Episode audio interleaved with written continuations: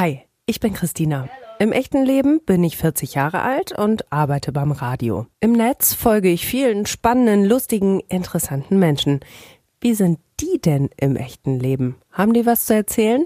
Ich horch mal. Folge 1. Björn. Alter. 37. Ich lebe in Essen. Bei Twitter bin ich. Gern. Und im echten Leben? Auch gern. Auf einer Skala von 1 bis 10, 10 ist das Beste, geht's mir gerade? Jetzt, heute. Ganz aktuelle Bestandsaufnahme. Hm, dank der drei Fiege von gestern Abend eine 8. Für eine 10 bräuchte ich. Ähm, die drei Fiege von gestern wieder abgezogen. Meine Heimat ist. Weiß ich nicht. Kann ich mich so gar nicht mit identifizieren. Also da ich in Hamburg geboren bin, ist Hamburg ein bisschen Heimat. Essen ist ein bisschen Heimat, weil ich da wohne. Bochum ist ein bisschen Heimat, weil alle anderen hier wohnen.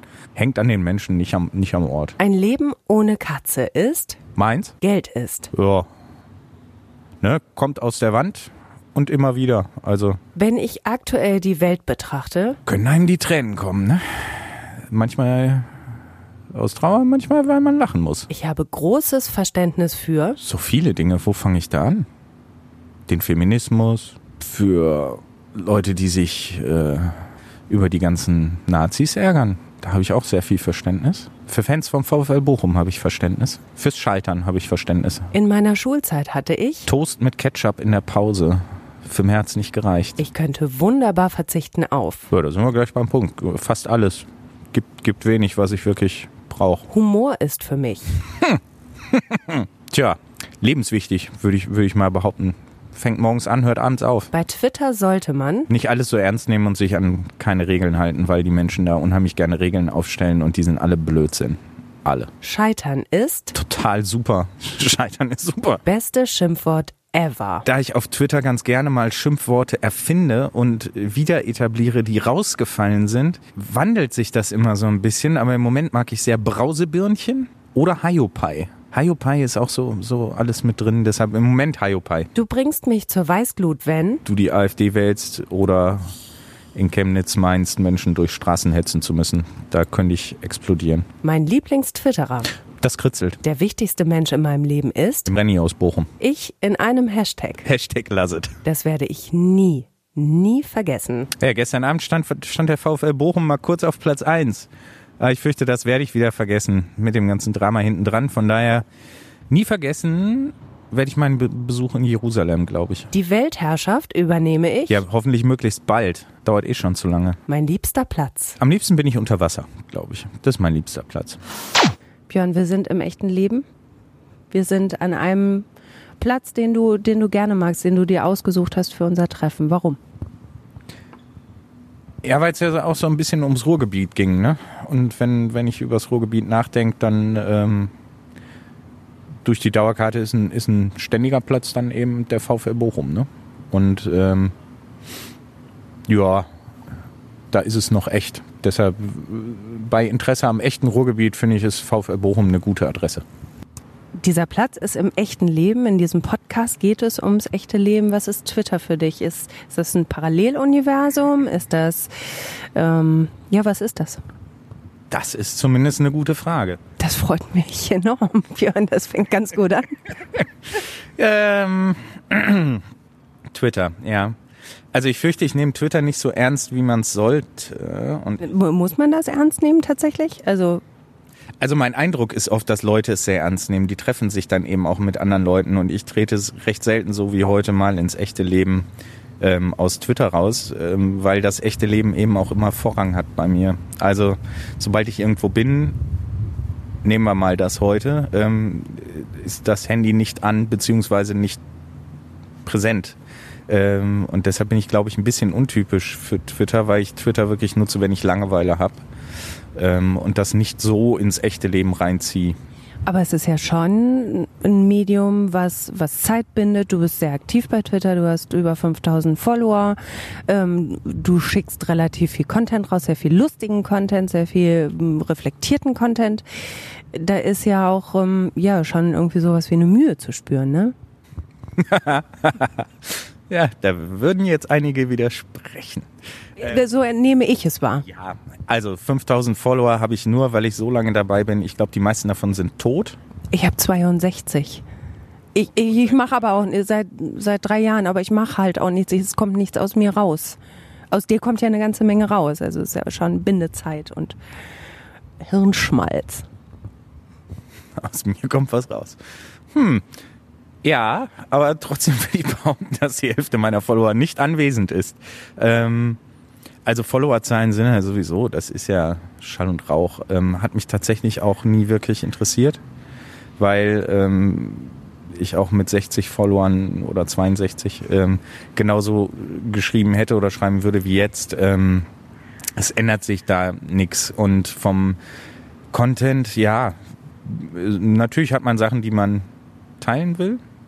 Oder ich glaube, das ist so ein bisschen, bisschen der Unterschied zwischen verschiedenen Twitterern oder, oder der Herangehensweise. Wir hatten das vorhin mit den Regeln. Man muss sich da nicht an Regeln halten, aber viele überlegen halt lange und stellen den ganzen Bums dann nochmal um und ähm, mir fällt halt was auf beim Einkaufen und dann setze ich mich ins Auto und schreibe das da kurz rein, aber dann ist das Handy auch wieder aus, zum Beispiel, weil ich eben Auto fahren muss.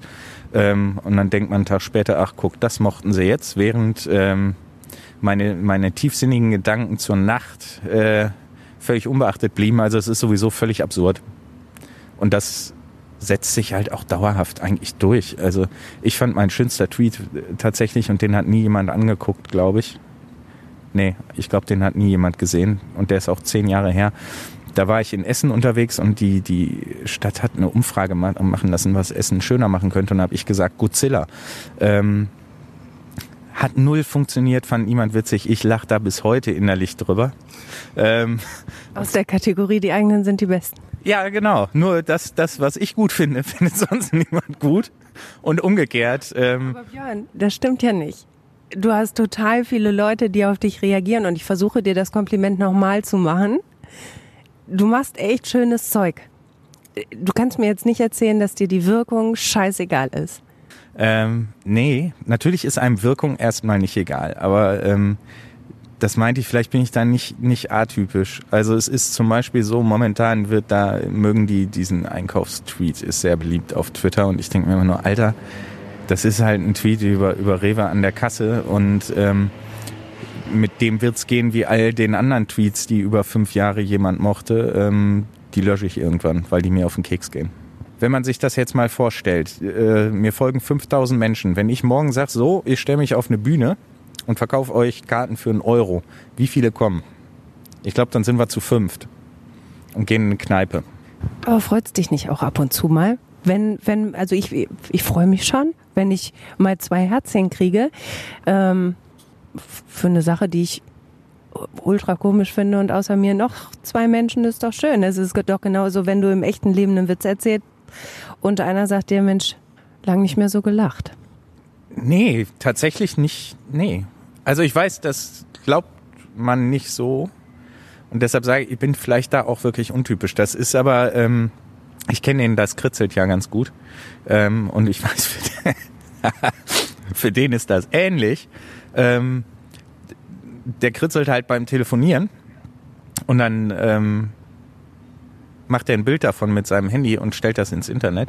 Und manchmal, also da zum Beispiel, dem ist wichtig, ja gut, das, also das ist jetzt selbst mir zu absurd, weil ich das kritzelt bin. Das kann ich. So, eh, genau, das wollte ich nämlich eigentlich später erst fragen, aber dann fragen wir das jetzt. Du hast noch einen zweiten Account. Genau. Erzähl davon. Ja, das kritzelt. Ist auch mein Account. Ähm, ah, es ist so ein bisschen Persönlichkeitsspaltung, aber ich versuche das jetzt mal aufzuheben. ähm, nee, aber damit ist es tatsächlich so, ähm, dann, dann kritzel ich irgendwas und natürlich denkt man schon drüber nach. Ähm, mein Humor ist halt teilweise auch ein bisschen absurd. Ähm, ich zeige das schon auch manchmal dann Leuten und sage, so geht das. Und dann kriege ich gesagt, nee, das geht auf gar keinen Fall. Und dann lasse ich sein. Aber alles andere kritzel ich bei langweiligen Telefonaten, mache ein Foto, stell das rein. Und ich sitze ja dann nicht davor und warte, was passiert. Ähm, zumal ab einer gewissen Followermenge kriegt man sowieso immer doofe Kommentare. Irgendwer findet es immer scheiße. Ähm, aber ich glaube, angereichert durch den Humor macht es halt schon einigen Leuten Spaß. Ziemlich genau 15.000 ne? oder ein bisschen mehr drüber. Und aber das ist was, wo du sagst, das ist schön, aber es macht mit mir als Björn erstmal nix. Man stellt halt schon fest, klar, das, das mögen andere und das ist dann ganz cool. Das mag man natürlich auch, weil man, also man stellt es ja nicht einfach so in Ether und sagt, ähm, auch wenn, also wenn es niemand mögen würde, hätte ich es wahrscheinlich nach zwei Monaten eingestellt, klar. Ähm, auf der anderen Seite ist dann der Unterschied, äh, oder da sind wir wieder bei genau der gleichen Sache. Die Sachen, die ich unglaublich komisch finde, die scheitern grandios. Die haben dann wirklich, also da, da, da weiß ich, da sind fünf Bekloppte, die könnte ich jetzt namentlich nennen, die finden das super und alle anderen fragen sich, was, was hat er jetzt wieder, was, was ist da in seinem Kopf falsch gelaufen? Ähm, und andere Dinge, die ich wirklich, ähm, ich weiß, einer meiner erfolgreichsten Tweets mit das kritzelt war einer, den ich im Bus in ein Notizheft ge gekritzelt habe und ähm, der ging dann total ab und da habe ich gedacht, komm, also es ist halt auch überhaupt nicht messbar und es ist halt völliges Chaos, was, was Menschen gefällt oder nicht gefällt. Und das ernst zu nehmen ist halt auch unheimlich schwierig. Würde ich mich damit beschäftigen? Und das ist halt, das muss man vielleicht dazu sagen. Ich bin den ganzen Tag sehr beschäftigt. Ich habe ja einen echten Beruf und so. Dann ist es unheimlich schwierig, auch die Zeit aufzuwenden, ähm, auseinanderzubauen, was mögen Menschen, was nicht. Und ich habe auch gar keine Lust ähm, zu gucken, was die Menschen mögen, sondern es geht ja einfach darum, da ist eine bekloppte Idee im Kopf. Ähm, und dann kritzel ich die und ganz ehrlich, ich lache ja selber manchmal und denke, also Alter, das ist schon echt, das ist jetzt richtig daneben. Ähm, aber sobald das online gestellt ist, ist das für mich auch erledigt. Dann ähm, ist genau wie bei einem Tweet. Ich habe halt das Bedürfnis, dass das jetzt mal raus muss oder dass das gekritzelt werden muss. Dann ähm, lache ich drüber, stell das rein und dann ist es aber auch gut. Also ich glaube, ich habe mir kein einziges Bild nochmal angeguckt. Oder ähm, letztens fragte jemand, wo ist denn das und das Bild? Und dann haben wir festgestellt, dass die halt nach einer gewissen Zeit bei Twitter rausfallen. Und ich habe dann überlegt, weil die Person eben auch gerne wollte, dass man das vielleicht archiviert, habe ich gesagt, nee, also nee, das ist halt auch der Lauf der Geschichte und dann sind Sachen auch wieder weg. Und ähm, auch das ist ja so eine Sache von Twitter. Ne? Ähm, was die Leute heute lustig finden, ist halt auch in einem Jahr ist das hinten angestellt und fällt raus aus der Matrix. Ähm, und ich mag das eigentlich auch, diese Leichtigkeit, dass so ein Gedanke halt an dem Tag ist der witzig, am nächsten Tag vielleicht nicht mehr. Ähm, nehmen, wir, nehmen wir mal die Politik, also was, was für Tweets geschrieben wurden zu Donald Trump und wer damals noch gesagt hat, oh, oh jetzt gebt ihm doch erstmal eine Chance. Ich glaube, wenn man denen das heute zeigen würde, würden die auch sagen, na ja, mh, schon ganz gut, dass Twitter Sachen auch in einer Zeit wieder rausschmeißt. Ähm, und das ist, glaube ich, auch so ein bisschen, ein bisschen der Lauf der Zeit. Und dafür ist Twitter tatsächlich ganz gut, weil mich das, also bei Facebook muss ich sagen, habe ich irgendwann auch alles wieder äh, gelöscht, was ich jemals geschrieben habe, weil ich gedacht habe, mein Gott, warst du scheiße. Ähm, also mein, mein 28-jähriges Ich war halt auch extrem scheiße manchmal. Und ich finde es ganz gut, wenn sowas dann der, dem Vergessen anheimfällt. Das ähm, hat ja auch Vorteile. Und da ist Twitter wirklich ein bisschen voraus. Ich weiß überhaupt nicht, wie das funktioniert, aber nach einer Zeit sind die Sachen ja weg. So, das finde ich schon eigentlich auch schön. Du hast eben gesagt, es hat so ein bisschen was von gespaltener Persönlichkeit. Sind es, seid ihr zu dritt? Björn, Supersonic, das kritzelt? Nee, ich fürchte nicht. Ich fürchte, tatsächlich sind wir eben eins, weil ähm, der Humor hinter das kritzelt. Früher war das auch ein Account. Da habe ich diese, diese Kritzeleien eben bei Supersonic gehabt. Nur ähm, auch das wieder, das ist dann die Kritikfähigkeit. Manche mochten halt nur die Zeichnungen und konnten mein Geschreibe nicht haben und andere konnten mein Geschreibe haben, fanden aber die Zeichnung scheiße. Und dann habe ich irgendwann gesagt, als Servicegedanke, ich trenne das jetzt mal. Also nach Idee von außen gespaltene Persönlichkeit insofern, als dass das Kritzelt immer noch eigentlich das Stiefkind ist und keine Aussage hat. Ähm, es ist tatsächlich so, das Kritzelt gehe ich nur rein, wenn ich ein Bild gemalt habe, das ich veröffentliche. Ansonsten gucke ich da nicht rein. Aber das liegt auch einfach daran, dass ich dicke Finger habe und das auf dem Handy sehr schwer ist, in der App umzuspringen von, von dem einen Account auf den anderen. Es geht mir einfach auf den Sack. Ähm, deshalb bin ich da recht selten. Aber da wird halt auch wenig kommuniziert. Ne? Wir haben eine kleine Pause gemacht sind jetzt äh, an einer anderen Location. Du hast uns einen neuen Lieblingsplatz aufgetan. Wo sind wir jetzt? Ja, am Baldeneysee. Mit einigen Wirrungen, aber ja. Ne? Es ist quasi Propaganda, damit du äh, denkst, das Ruhrgebiet wäre sehr schön. Wir sind stehen geblieben beim Thema fette Finger. Kokettierst du ein bisschen damit, dass du moppelig bist, weil du bist nicht moppelig, wenn ich dich jetzt so in live im echten Leben, worum es hier auch heute gehen soll, äh, sehe. Fette Finger sind tatsächlich was Spezielles. Ähm, mit fette Finger entschuldige ich alle meine Ausrutscher. Ähm, Aber es ist tatsächlich so, dass die Bedienung eines Smartphones mir äh, von Zeit zu Zeit aufgrund meiner ähm, runden Fingerkuppen etwas schwerer fällt. Kokettieren ist aber, ja, ich kokettiere, natürlich kokettiere ich ein wenig. Ähm, aber ich glaube, das meiste, was mir als Kokettieren unterstellt wird, äh, ignoriert halt einfach, dass ich von mir selber in vielen Dingen wirklich keine hohe Meinung habe. Weil es mir eben auch einfach, also mir liegt das fern, jetzt zu sagen, hey, hey. Ich habe ja schon, als, als wir miteinander telefoniert haben, war eine deiner ersten Fragen, äh, meinst du denn, ich habe genug zu sagen? Ja, weil sonst hätte ich dich ja nicht ausgesucht für diesen, diesen Podcast. Ähm, jetzt im Laufe unseres Gesprächs war auch schon ein bisschen rauszuhören, ja, das ist ein bisschen Tiefstapelei, es ist ein bisschen Understatement, es ist tatsächlich, hast, es ist deine Meinung von dir wirklich gar nicht so hoch wie die von anderen, kann das sein? Hm, das ist jetzt so ein bisschen, bisschen schwierig, weil hören werden es ja mehr Leute als wir beide, aber trotzdem ähm, kann man da ja mal offen sein. Es ist natürlich so, äh, dass das also es ist meiner Meinung nach weniger kokettieren, als dass man viel mehr, wenn man selber die Erwartungen sehr niedrig hält, auch an sich selbst und sich selbst nicht ähm, zu gut findet, dass man natürlich auch die Enttäuschungen ähm, damit regulieren kann. Ist das eine, ein Zweckpessimismus oder ist das eine Selbstwertkiste? Wahrscheinlich so eine Mischung aus beiden. Also es ist ein bisschen kalkuliert. Auf der anderen Seite äh, erspart es einem natürlich äh, Enttäuschungen. Ne? Also Selbstwert weiß ich nicht. Ich, das schwankt halt auch, ne? Also es gibt Sachen, da finde ich mich, da finde ich mich gut, aber es gibt natürlich auch Sachen, ähm, da verstehe ich nicht, dass andere mich gut finden. Wo findest du dich gut? In der Arbeit bin ich ziemlich gut in dem, was ich tue. Ähm, ich bin in Counter-Strike verdammt gut. Ich habe in Warcraft 3 habe ich mal in der Bundesliga gespielt.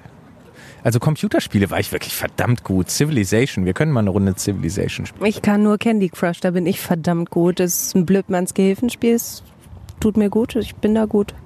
Gut. Ich habe irgendwann 25 Lollis gekauft, um die Scheiße überhaupt mal ähm, über Level 10 zu kriegen. Also nein, Candy Crush äh, falle ich aus. Ist wieder fette Finger auf dem Smartphone, ne? Das funktioniert nicht. Aber mit Maus und WASD bin ich ganz gut. Was ist deine beste Eigenschaft? Boah. Jetzt will ich es von dir wissen, was an dir richtig gut ist. Ich hole das jetzt alles hier am Baldeneysee aus dir raus. Boah, beste Eigenschaft. Das ist tatsächlich in, in Vorstellungsgesprächen, ähm, ist das die Frage, vor der ich am meisten Angst habe. Als hätte ich es gespürt. Ja, tatsächlich. Ich finde es unheimlich schwer. Also ich erkläre es normalerweise immer so und auch das wird jetzt wahrscheinlich wieder als Koketterie ankommen, aber das ist es nicht. Ähm, wir hatten vorhin das Thema Scheitern schon mal und ähm, ich glaube, das hängt schon alles zusammen. Auch jetzt mit der Frage. Ich bin halt auch ein paar Mal gescheitert und es ist halt so, ähm, ich habe gelernt, dass ich nicht in allem das, der Beste sein muss. Das war früher mal so ein bisschen schon in manchen Fällen mein Anspruch. Ähm, der klügste zumindest. Ich wollte immer alles wissen. Und irgendwann habe ich festgestellt, ähm, dass es Leute in meinem Alter gibt, die sind viel klüger als ich. Ähm, und denen fällt das noch viel, viel leichter. Und dann, also es ist so ein Kreislauf, um es jetzt mal einfacher zu halten. Vielleicht ich persönlich finde, ich habe keine Eigenschaft, wo ich sagen würde, das ist mega cool, das ist total gut an mir. Aber die Abwesenheit von Scheiße ist ja manchmal auch schon gut. Ne? Ähm, und ich glaube, ich bin in fast allem so ein Mittelmaß. Ich bin nicht besonders lustig, aber ich bin auch nicht unlustig. Ich bin nicht besonders ähm, kreativ, aber ich bin halt auch nicht unkreativ. Also ich kriege ja schon, ich habe schon kreativen Output, auch wenn der natürlich nicht an, weiß ich nicht, eine Sibylle Berg ranreicht, ne? Oder oder ähm, bestimmte Leute auf Twitter, die natürlich ähm, einfach cleverer sind oder oder wortwitziger oder es gibt immer Leute, die besser sind. Und wenn einem das klar ist, also das Mittelmaß ist halt auch nicht so scheiße, wie es gemacht wird. Ne? Ähm, wenn du in allen Eigenschaften, ich vergleiche das immer so ein bisschen mit einem Equalizer vielleicht, wenn du in allen Eigenschaften auf einer Linie bist, dann bist du halt auch nirgendwo scheiße. Du bist auch nirgendwo der König, aber du bist halt auch nicht scheiße. Und ähm, von daher finde ich, äh, das hat mit Koketterie wahrscheinlich gar nichts zu tun, sondern ähm, wenn ich in allem okay bin, aber in, in nichts richtig schlecht, ist das ja auch schon mal, ist das ja eigentlich schon fast wieder gut. Und ähm, das lässt sich in viele Bereiche übertragen. Wenn ich gerade nichts habe, was richtig scheiße ist, dann bin ich schon zufrieden. Wenn ich was nennen müsste, und darauf läuft es hier hinaus, solange wie ich das Mikrofon hingehalten bekomme, dann würde ich tatsächlich sagen, dass ich ähm, mich reflektiere und relativ gut einsehen kann, wenn ich irgendwo echt scheiße war. Oder ähm, mir tut's einfach schon zehn Sekunden später, wenn ich gemein zu Menschen war, dann tut's mir zehn Sekunden später leid.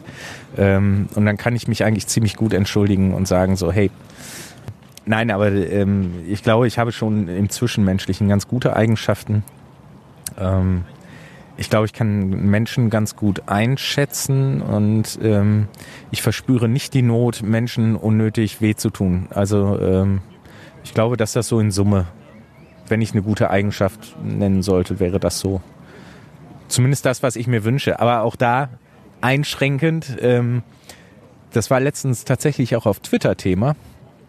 Ähm, und tatsächlich wieder mal war es MacGyver, weil die eben fragte, ähm, ich glaube, es ging um fremde Meinungen über einen selbst und ich habe das mal als Experiment gemacht und Leute gefragt oder Freunde gefragt, ähm, was sie an mir richtig scheiße finden. Und das war schon interessant, weil es völlig andere Sachen waren, als ich jemals erwartet hätte. Ähm, und man daraus natürlich auch wieder Schlüsse ziehen kann, so hey, die Dinge, die ich jetzt an mir scheiße finde oder wo ich gedacht hätte, die kommen, ähm, die sind gar nicht so schlimm, weil das nehmen die Leute gar nicht wahr. Während die andere Sachen, die ich, die mir überhaupt nicht aufgefallen wären, die fanden die ganz furchtbar. Erzählst du davon? Nicht im Detail. Also es ist auch tatsächlich so, da, da ähm, arbeite ich mich heute noch dran ab, ähm, weil es so ein bisschen dieses Bild gestört hat von man, auch das wieder, ne? Jeder hält sich ja eigentlich äh, für reflektiert, wo ich das als Eigenschaft genannt habe. Ähm, ich würde sagen, wenn wir hier zehn Leute fragen, würden sich wenigstens neun für reflektiert halten. Ähm, aber du kannst noch so reflektiert sein, wenn du dann Leute fragst und die haben einen völlig anderen Eindruck, dann ist das schon erstmal pff, verwirrend, ne? Weil wenn man sich in seiner Persönlichkeit darauf aufbaut, ähm, ich bin selbstkritisch und das und das mache ich nicht so gut, aber da arbeite ich dran und dann kommen Leute und sagen dir, pass auf, ähm, A ist überhaupt nicht das Problem, aber bei B, da finde ich dich sehr anstrengend. Ähm, dann ist das schon einfach ähm, für dieses Weltbild, das man sich selbst so zusammenbaut, echt verwirrend. Ähm, auf der anderen Seite eben schon sehr positiv, weil wenn du durch die Welt gehst und denkst, boah, scheiße, du bist zu aufbrausend oder ähm, weiß ich nicht, ähm, ich, ich halte mich selbst für sehr linear und wer, wer da nicht auf der Linie ist, der kann halt auch leicht schon mal runterfallen und da bin ich sehr gnadenlos manchmal. Also wenn jemand ähm, scheiße ist, dann finde ich den meist auch echt richtig scheiße. Ähm, das hätte ich gedacht, ist das größte Problem, aber in der Realität stellte sich das eben zum Beispiel nicht so als das Problem dar. Ähm, da hält man mich eigentlich für relativ ausgeglichen. Aber es ist dann, ja, es ist schon verwirrend und von daher, ähm, also das mit den Eigenschaften ist wirklich, finde ich, eine schwierige Frage. Wo du das gerade sagst, wie, wie ernüchternd es manchmal sein kann. Ich habe zum Beispiel immer gedacht, eine meiner wirklich guten Eigenschaften ist, dass ich ganz, ganz hilfsbereit bin. Und habe es gespiegelt bekommen, dass das einfach auch unglaublich nervig ist, weil schnell der Eindruck entsteht, sag mir dein Problem und ich löse es für dich, obwohl sich jemand einfach nur ausquatschen will. Und das hat mich schon, ähm, das hat mich schon berührt genau sowas meine ich aber. Genau das ist der Punkt. Ne? Man selbst baut so seine Persönlichkeit auf. Ich bin sozial und ich bin hilfsbereit und dann kommt jemand und sagt, ey, deine soziale hilfsbereite Ader geht mir total auf den Sack. Ich kann mein Auto selber, genau, du dringst da in Bereiche vor. Genau. Manchmal will ich einfach nur sagen, boah, mein Leben ist gerade scheiße und genau. du sollst sagen, es ist okay und nicht, was denn, was denn, mach's okay. So, das ist gar nicht der Punkt. Genau das war und genau, genau. Vorwurf habe ich bekommen. Genau. Mhm. Und dann steht man da und muss halt wirklich überlegen, okay, wenn das jetzt nicht meine Eigenschaft ist, dann ist halt auch plötzlich so ein Vakuum und dann ja, wird's halt schwierig. Ne? Ähm, und das, glaube ich, spiegelt sich dann in ganz vielen, ganz vielen Bereichen auch wieder, ähm, dass man so ein bisschen unsicher wird, wenn, weiß ich nicht, du bei der Arbeit jetzt ähm, denkst, und ich weiß jetzt schon, das ist nicht so, aber wenn du jetzt sagen würdest, moderieren ist meine große Stärke und dann sagt jemand, hör mal, ich sehe dich ähm, in der Redaktion und moderieren ist total scheiße, dann zerstört das in dem Moment erstmal dein Bild, ähm, auch im Beruf. Ne? Und ähm, da muss man, glaube ich, ganz vorsichtig sein. Und Feedback ist da wirklich so eine Sache. Und ich habe es mir ja damals eingeholt und es ist im in Summe finde ich es immer noch gut und man sollte es theoretisch tun, aber in Dosen. Also ich habe mir halt in einer Woche von vier Leuten das Ganze abgeholt Das ist nicht, ja. Ja, es ist ähm, nicht zu empfehlen. Das kann man wirklich in wohl dosiert, sollte man das machen, einfach um sich ähm, nach und nach vielleicht eben besser einschätzen zu können. Aber man muss schon damit rechnen, dass das dann auch nach hinten losgehen kann. Ne? Und das, um da den Kreis auch so ein bisschen zu schließen, hat bei mir auch dazu geführt, dass ich in der Summe der Dinge, die da angesprochen wurden und der Summe der Dinge, die ich sehe, glaube, ähm, ich kann in vielem sehr nervig sein. Ich kann ähm, auch sehr, sehr ähm, ja, anstrengend sein. Äh, auch emotional anstrengend, glaube ich, weil ich ähm, ja, ich bin da nicht einfach. Aber auf der anderen Seite ähm, gibt es halt viele gute Eigenschaften, die es schon, äh, die mich schon zu einer Person machen, mit der man, glaube ich, ähm, sich gerne umgibt. Also ich glaube, es gibt wenig Leute, die sagen, ähm, die dumme Sau soll weggehen. Gibt's auch kenne ich ein paar, gibt's mit Sicherheit auch. Ähm, aber ich habe zum Beispiel in meinem Leben mit kaum einer Person wirklich brechen müssen und gesagt, so mit der rede ich nie wieder. Ähm, und ich glaube, das macht das macht's eigentlich auch so in Summe dann aus, dass das halt das Mittelmaß ist halt nicht unbedingt schlecht. Da fühle ich mich auch ganz ganz ganz wohl vom Anspruch ich würde jetzt trotzdem gerne eigentlich nochmal nachfragen, was denn deine wirklich beste Eigenschaft ist. Aber ja, ich. Ja, beste Eigenschaft. Okay. Ähm, meine beste Eigenschaft ist, dass ich, ähm, obwohl ich von mir selbst wenig halte, mich trotzdem auf Interviews einlasse. Das ist meine beste Eigenschaft. Die gefällt mir sehr gut. Um den Bogen noch mal ein bisschen zu zu kriegen zum Internet, zu Social Media, nun mit der Reflexion, die du an den Tag legst kann ich mir vorstellen, auch wenn du sagst, okay, für mich ist das alles nicht so ernst und das ist irgendwie eine Freizeitbeschäftigung etc. pp. Das Netz ist voll mit Narzissten, von oben bis unten. Ähm, wie, wie nimmst du das dann wahr, wenn man dir dann vielleicht auch sagt, äh, ja, komm hier, jetzt produziert er sich oder wie auch immer? Ja, der Vorwurf ist ja quasi ab dem ersten Tag, an dem man sich anmeldet, da. Also äh, streng genommen sind die Leute mit null Followern die größten Narzissten, weil niemand sie liest, außer sie selbst. Ähm, aber das ist ja dann eben auch genau der Punkt. Eigentlich sind wir ja alle Narzissten und jetzt gibt's das erste Mal ein Medium oder Medien. Es ist ja bei Facebook nichts anderes. Ich zeige, wie cool ich bin und andere sagen, yay, du bist cool. Ähm, also von daher, dieses Selbstreferenzielle ist bei Twitter natürlich besonders ausgeprägt. Ähm, ich finde aber, je länger man dabei ist, desto mehr löst sich das auch. Ähm, es entsteht ja A, schon ein Dialog. Sonst würden, würde ich es zum Beispiel auch gar nicht mehr betreiben. Also es ist ja ähm, schon so, dass man dann, wir würden uns ohne Twitter nicht kennen zum Beispiel. Ne? Und es gibt auch andere Leute oder Themen, ähm, mit denen ich vorher null Berührung hatte, die man dann eben kennenlernt und auch da sind wir dann wieder bei Eigenschaften, wenn ich anfangs denke, boah, was für eine Scheiße, was erzählen die da, ähm, wo ich heute sage, ja, wäre ich, ohne dass sich jemand damit beschäftigt und ich das lese, nie hingekommen ähm, da mal drüber nachzudenken. Und deshalb, ja, Narzissmus ist da ganz klar. Ne? Und gerade wenn man jetzt Profile nimmt, es ist ja wirklich, jedes Profil hat ja auch so eine Ausrichtung, was er damit machen will. Ähm, bei mir ist es Chaos und Quatsch. Ähm, aber es gibt natürlich auch Leute, die dann speziell für ja, Kinder. Kinder ist immer ein super Thema. K1 ähm, und K2. Genau, K1 und K2. Als Tipp, schreibt niemals über Kinder, wenn man keine hat. Oder tut es extra, aber nur wenn ihr gehasst werden wollt. Da ist der Hass sehr nah. Ähm, der macht aber auch Spaß. Auch das gehört ja dazu. Man kann ja auch äh, gezielt Leuten auf den Sack gehen. Ähm, Nee, aber wo ich eigentlich hin wollte, ist, wenn man sich natürlich Gedanken macht ähm, über sein Profil, dann legt man ja schon so ein bisschen fest, in welche Richtung das geht. Und da gibt's eben sehr viele coole Profile, die sich ähm, nicht nur selbstreferenziell immer, immer, immer entwickeln, sondern es gibt natürlich auch ähm, schon die Leute, die wirklich ähm, wichtige Themen behandeln. Ne? Und da muss man so ein bisschen, bisschen abwägen, wem man auch folgt und was man sich anguckt. Also dem 25. Titten-Account zu folgen, ist halt irgendwann auch ein bisschen monothematisch, kann man sagen. Ne? Ich finde, Twitter geht immer noch in Sachen Narzissmus. Klar, auch mega ausgeprägt, aber was mir immer und immer wieder und zwar pauschal derartig auf den Sack geht, ist Instagram ich hasse, hasse, hasse es, weil ich immer denke, das hat nichts mit eurem Leben zu tun. Ich will keine Filter sehen. Ihr seid nicht nur schön und ihr seid nicht nur sporty und ihr seid nicht nur was auch immer. ähm, ich weiß nicht, was das bei mir auslöst, aber es macht mich äh, regelrecht sauer. Also wirklich regelrecht sauer. Ja, also da kann ich jetzt tatsächlich vielleicht mal eine interessante Sichtweise beisteuern. Interessant ist immer relativ, aber äh, jetzt hör mal auf, ja, dich zu relativieren. Das nein, ist ja das ein. Ist wirklich relativ. Hör mit auf. dem Interesse, nein, mit dem Interesse ist natürlich relativ. Aber es ist halt so, dass ich ähm, ja nur mit das kritzelt bei Instagram bin. Ähm, was heißt, ich benutze die Filter auch, aber es gibt ja keinen Teil von meinem Leben.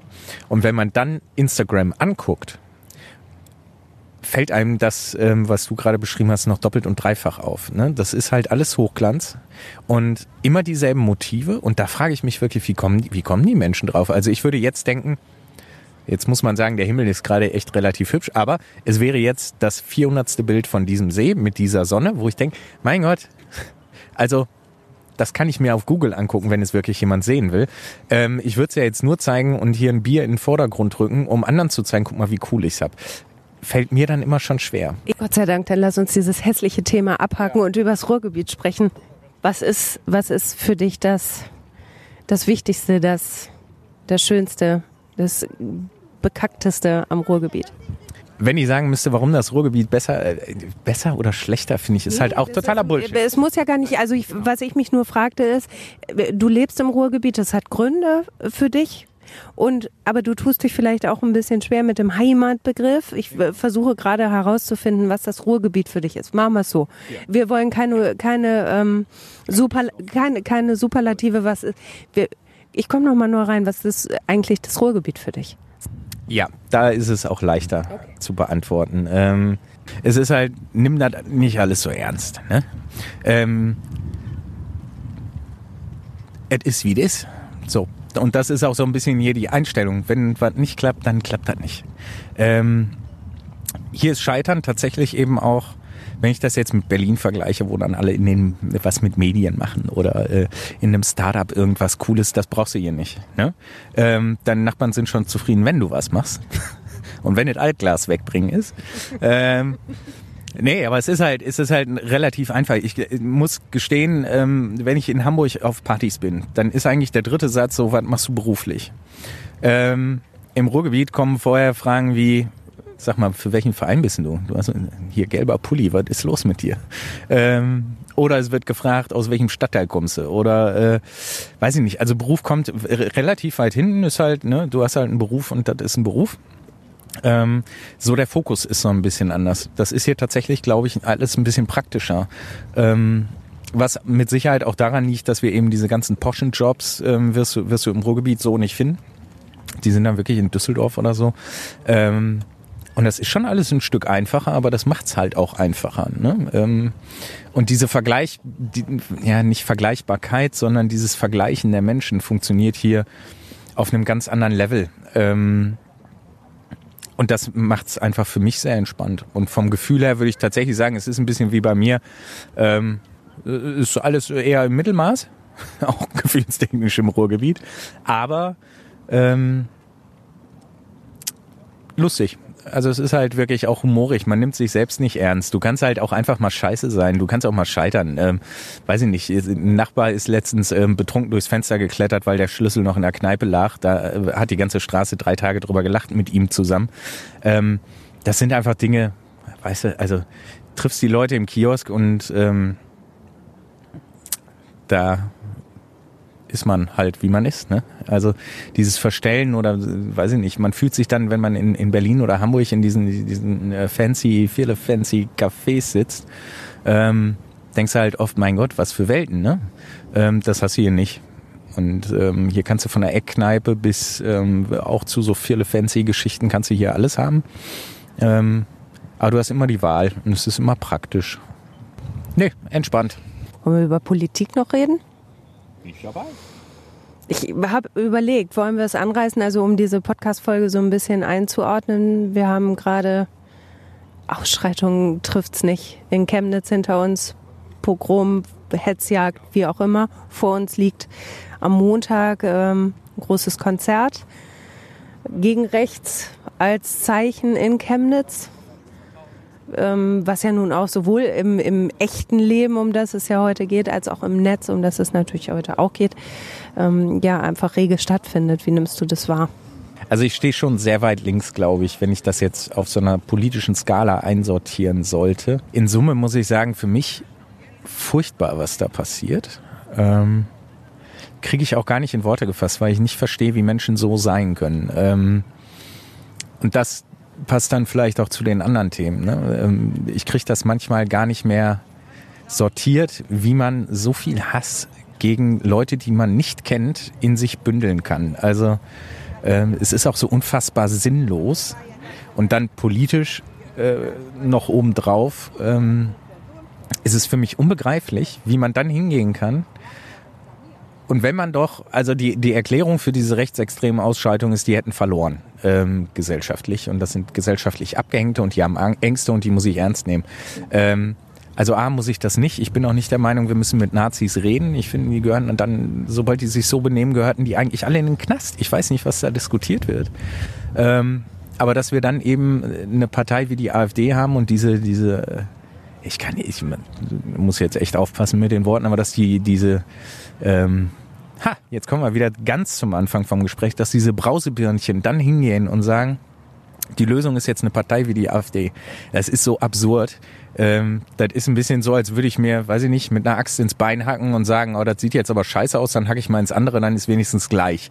Ähm, es ist völlig sinnfrei und von daher, ähm, ich weiß nicht, wie wir da sowas dulden können und mir wird da wirklich Angst und Bange. Ich meine, dann kommt immer, wir sind damit nicht alleine. Ne? Das ist ein weltweites Problem mit dieser Rechtsruck. Ja, aber ich finde, Deutschland wird da auch nochmal anders wahrgenommen.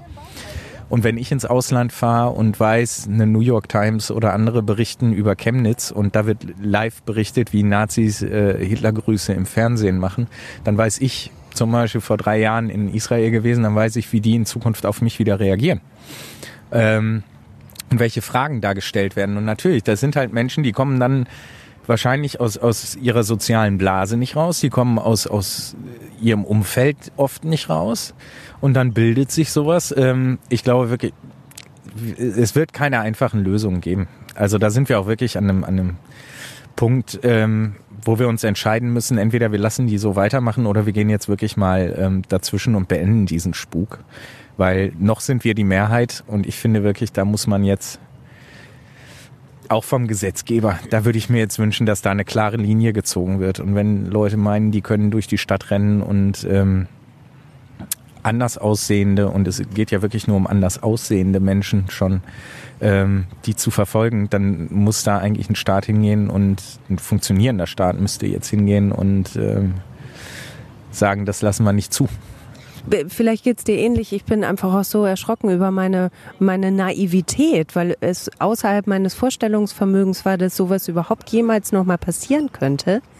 Nee, also da muss ich ehrlich sagen, also ich bin ja in, in ja, also in meiner Jugend war ich in relativ linken Strukturen schon immer auch unterwegs und wie jeder Jugendliche fand ich damals eben auch ähm, sehr, sehr linke Positionen, sehr interessant das wird dann alles, das relativiert sich und man wird dann zum Demokraten irgendwann.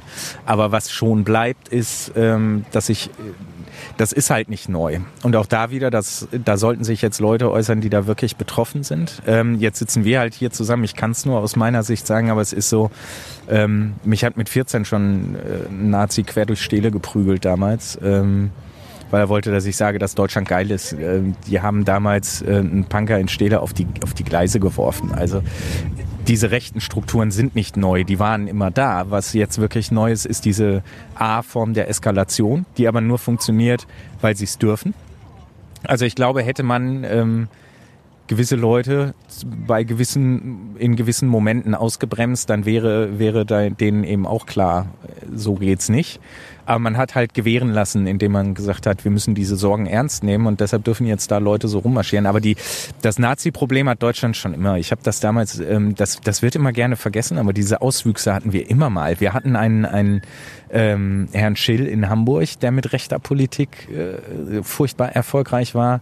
Ähm, es gab Zeiten, die, die hat die NPD äh, im Osten schon gut Stimmen abgegriffen. Also es ist, es ist kein neues Problem. Ähm Aber es zieht sich jetzt einfach nochmal durch, geführt durch alle Gesellschaftsschichten. Es auf einmal sagen Menschen, von denen du mal was gehalten hast, das wird man doch wohl noch mal sagen dürfen.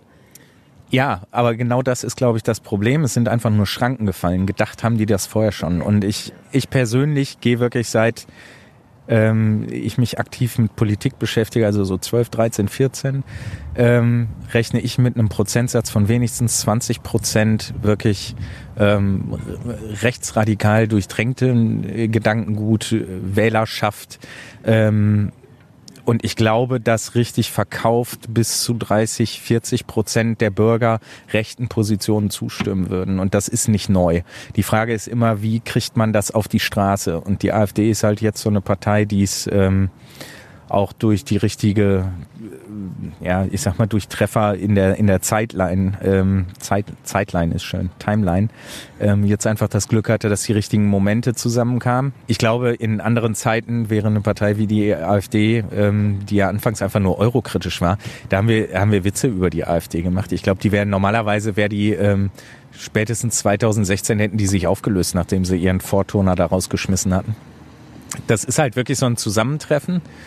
Und jetzt eskaliert das immer weiter nach rechts, weil sie merken, sie können es. Wenn ich auch glaube, langfristig werden die sich trotzdem wieder ein Bein stellen. Denn bei diesen extrem rechten Positionen ist es schon, äh, glaube ich, selbst, und ich kann mich da so schwer reinversetzen, aber ich glaube, dass selbst am rechten Rand bestimmte Positionen dann nicht mehr mitgetragen werden. Wenn man deren Programm liest, das ist ähm, einfach so, jetzt weiß ich, also es ist einfach lächerlich. Da, auch da wieder, da kann man eigentlich gar nicht diskutieren, das ist so lächerlich, ähm, dass ich überhaupt nicht weiß, warum man diese, also wie die es überhaupt geschafft haben, eine Partei zu gründen. Eigentlich hätten die sich dabei wahrscheinlich schon zerstreiten müssen. Aber wenn ich sehe, was den Diskurs bestimmt, und wir hatten diese Diskussion ja auf, auf Twitter, war die ja sehr groß. Ich habe mich da nicht beteiligt, aber ich sehe es äh, da schon genauso. Wenn ich sehe, wie oft wir in politischen Talkshows über Themen der AfD reden und die AfD groß werden lassen, genau wie wir beide jetzt, ähm, das entspricht überhaupt nicht dem Wählerpotenzial und dem, was uns interessieren sollte. Wir haben völlig andere Probleme. Wir hätten, wir verpassen gerade als Generation auch komplett die Themen, die uns voranbringen würden. Wir haben Themen wie den Klimawandel, redet keine Sau mehr drüber. Ist alles untergegangen. Ähm, die Mieten in Hamburg wären mal ein Thema oder in Berlin, dass, dass junge Menschen sich das überhaupt nicht mehr leisten können und demnächst wieder nach Bielefeld ziehen müssen. Oh, Gottes Willen. Ja, oder ins Ruhrgebiet. Bleibt weg. Wir Geht alle weg. Geht weg, wir wollen nicht hier nicht, auch wenn die Mieten gut, günstig sind. Ähm, aber das wären, das wären einfach mal Themen, die man hätte aufgreifen können in der Zeit. Und das alles wird gerade planiert von diesem Zug weil wir diesen Leuten den Raum geben. Und das ist einfach, nimm, nimm Feminismus, im Netz vorher ein großes Thema. Wir reden einfach nur noch über, über, über Themen, die uns diktiert werden von außen, weil wir in diese, dieser Hybris aufwachsen. Wir könnten jeden äh, in seinen Themen belehren und da rausholen. Und ich bin da, weiß Gott, nicht der Meinung, ich hätte wirklich, wirklich Ahnung. Und das heute noch alles zu durchblicken, ist natürlich auch schwierig. Ähm, aber in der Tiefe, die die uns den Raum wegnehmen, öffentlich oder auch im Internet, das ist einfach unglaublich. Und den Raum hätten wir denen nie geben dürfen. Weißt du, was wir jetzt machen? Wir drehen denen den Hahn ab. Wir hören jetzt auf. Finde ich gut. Genau. Ist jetzt gar nicht so leicht, irgendwie einen Abschluss zu finden nach diesem langen Gespräch, nach dem schönen Tag. Björn, vielleicht können wir noch einmal gucken im echten Leben habe ich dich jetzt kennengelernt, ein bisschen. Ähm, wie kriegen wir euch drei jetzt übereinander? Gibt es da irgendwie was wie eine Konklusion, ein Ende? Weiß ich gar nicht wirklich was Schlaues zu, zu sagen, aber eigentlich ist das ja eine Frage, die ich dir jetzt dir stellen müsste. Kriegst du die drei, kriegst du uns drei jetzt übereinander? Voll das finde ich total spannend, weil das wäre jetzt mein Resümee tatsächlich. Ich wollte gucken, wie sind die Twitterer, wie sind die Menschen aus dem Netz, wie nehme ich die wahr und wie sind die in echt. Und ich würde sagen, du bist für mich in echt. Verstehst du, was ich meine? Verstehe ich, ist ein schönes Kompliment. Also ich glaube, weil man ja schon immer ähm, auch was reinsteckt ähm, und ich mir immer vorgenommen habe, da authentisch zu sein und ähm, mein Anspruch war immer, dass meine Eltern oder meine, meine Freunde den Account lesen können und ich mich für nichts schäme. Ähm, und das, das ist, glaube ich, heute so eine Gefahr, dass man sich halt anders darstellt, als man ist und dann ähm, damit auch aufs Maul fällt, was, glaube ich, bei mir relativ schwierig ist. Also ich, bis auf manche Comics, wo ich gestehe, die sind einfach so absurd, dass ich selber, ähm, wenn ich sie mir später angucke, denke, hei, hei, hei, hei. Ähm, glaube ich schon, dass ich, dass ich ähm, versuche, nichts zu sagen oder nichts, nichts auszudrücken, was, was ich nicht auch ähm, eben an einem Tag am Baldeneysee oder am, am Ruhrstadion ähm, erzählen würde. Und ähm, deshalb freut mich das sehr, dass die drei so übereinander passen. Für mich passt es. Yay!